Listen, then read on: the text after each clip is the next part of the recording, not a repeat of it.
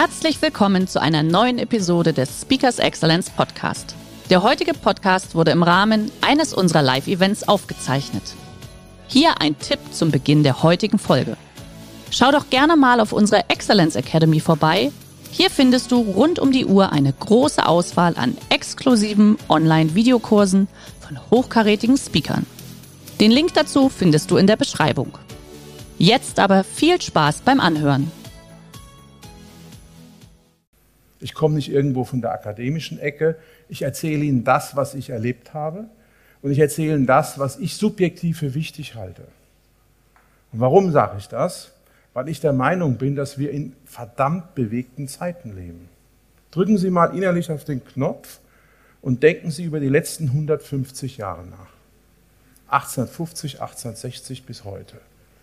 Und dann nehmen Sie sich die Zeitscheibe der letzten 30 Jahre, Ende der 80er bis heute. In keinem vorhergehenden Bereich zwischen 1850, 60 und heute ist so viel passiert wie in den letzten 30 Jahren. Politisch, Mauerfall, Wiedervereinigung, Europa, multipolar, China als Weltmacht. Wir haben das Thema Digitalisierung, kommen wir gleich noch drauf. Wir kommen auf das Thema komplett neue Wettbewerbsstrukturen. Wir haben ein völlig anderes Verhältnis zwischen Kunde und ja, Lieferant, Hersteller. Es ist so viel passiert und das Ganze wird ja noch mehr, dass ich der Meinung bin, dass der Umgang mit Wandel, dass der Umgang mit Veränderung mindestens so wichtig ist, wie gut Englisch zu sprechen oder einen Führerschein zu haben. Das ist letztlich Ihr Führerschein für Ihre Lebensgestaltung. Und zwar in der Firma, aber auch ein Stück weit im Privaten. Und deshalb möchte ich mit Ihnen heute über meine Gedanken sprechen zum Thema Umbrüche meistern und ganz wichtig, Zukunft gestalten. Was ist Zukunft? Zukunft ist die Erwartung, die wir haben. Zukunft ist das, was wir wie so eine Art Knet formen können. Stellen Sie sich vor, ein Töpfer, der legt sein Potenzial, nämlich den Ton, auf eine Töpferscheibe. Dann fängt er an, an dieser Töpferscheibe unten zu treten und dann muss er etwas formen. Was ist das Wichtigste, was der Töpfer vorher haben muss? Genau, er muss die Vorstellung im Kopf haben. Mache ich eine flache Schale? Mache ich eine Vase, die hoch ist? Wie soll das Ganze aussehen? Und da möchte ich heute mit Ihnen sozusagen einen kleinen Spaziergang machen, wie wir dieses Thema angehen können. Vorab eine These. Je technischer es wird, desto emotionaler ist es. Das ist ein toller Blick. Großes Fragezeichen. Nochmal, je technischer es wird, desto emotionaler wird es. Ich möchte, dass Sie das alle jetzt im Kopf haben und dann gehen wir im Lauf des, der Präsentation mal genauer in diese These rein. Fangen wir an. Ich behaupte, wir haben heute eine ganz andere Art von Umbrüchen wie früher. Und das ist ein Teil unseres Problems, dass wir oft gar nicht wissen, dass es ein Umbruch ist.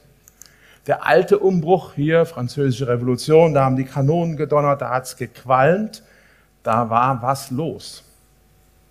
Der neue Umbruch ist bei uns in der Hosentasche. Hier.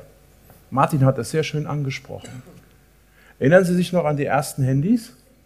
Siemens-Knochen, fünf Minuten telefoniert, so eine Birne. Ich habe am Ende drei Firmen über dieses Teil geführt. Das funktioniert. Wir haben sie jetzt alle verkauft, was auch eine ganz angenehme Geschichte ist. Ja, viel Freiheit, das ist auch so ein Punkt. Kommen wir nachher noch zu. Was ist Erfolg? Die digitale Revolution, behaupte ich, ist das prägendste, was wir in unserer Lebenszeit erleben. Und ich bin Jahrgang 63, ich gehöre noch zu den Menschen, die Bleistifte benutzen. Meine Kinder gucken mich immer an. Paläontologisches Ereignis, okay. Und ähm, die digitale Revolution bedeutet nämlich eins. Wir sind alle mit jedem vernetzbar und erreichbar. Das heißt, wir haben nicht mehr das Problem des Wissens an sich.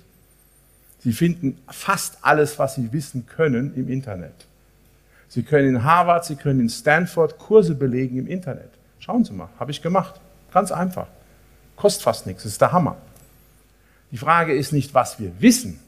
Die Frage ist, wie gehen wir mit den Dingen um? Und das will ich Ihnen kurz zeigen.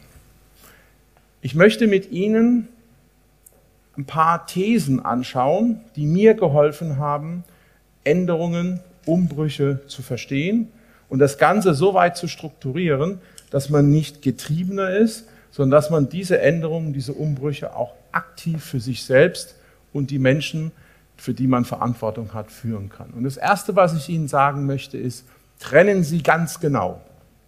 Trennen Sie ganz genau zwischen Änderungen im System und Änderungen am System. Dieser eine Buchstabe macht einen Riesenunterschied. Was ist der Unterschied zwischen einem Golf 4 und einem Golf 5? Okay, wer hat einen Golf? Kein Mensch in Rostock? Okay, dann frage ich mal ganz hinten, da ist eine Hand. Was ist der Unterschied zwischen einem Golf 4 und Golf 5? Der Golf 5 ist deutlich besser verarbeitet, aber er ist letztlich das gleiche Auto, richtig? So. Das ist eine Änderung im System. Das ist eine Weiterentwicklung, eine organische Fortsetzung dessen, was es schon gibt. Wenn Sie das im Handy angucken, bei Autos ist es egal was. Was ist der Unterschied zur E-Mobilität? Das ist eine Änderung am System. Die komplette Wertschöpfungskette von Volkswagen ändert sich.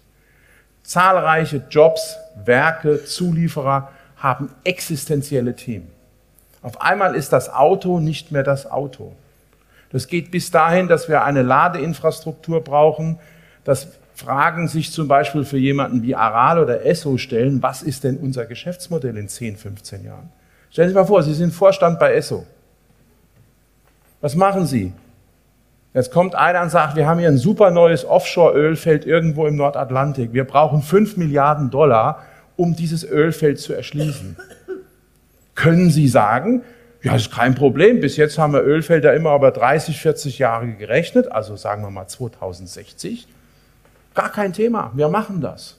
Besser als wenn Shell das bekommt zum Beispiel. Stellen Sie, das sind Änderungen am System. Und mein erster Hinweis an Sie ist, prüfen Sie, ob das, was vor Ihnen ist, im System eine Änderung ist oder eine Änderung am System. Das ist wie so eine Weiche, wie so ein Y. Weil wir müssen komplett anders umgehen mit Änderungen im System als mit Änderungen am System. Der heutige Vortrag hat dir gefallen? Dann schau dich doch gerne auf unserem Kanal um oder sei live bei einem Forum dabei. Weitere Informationen findest du in der Beschreibung.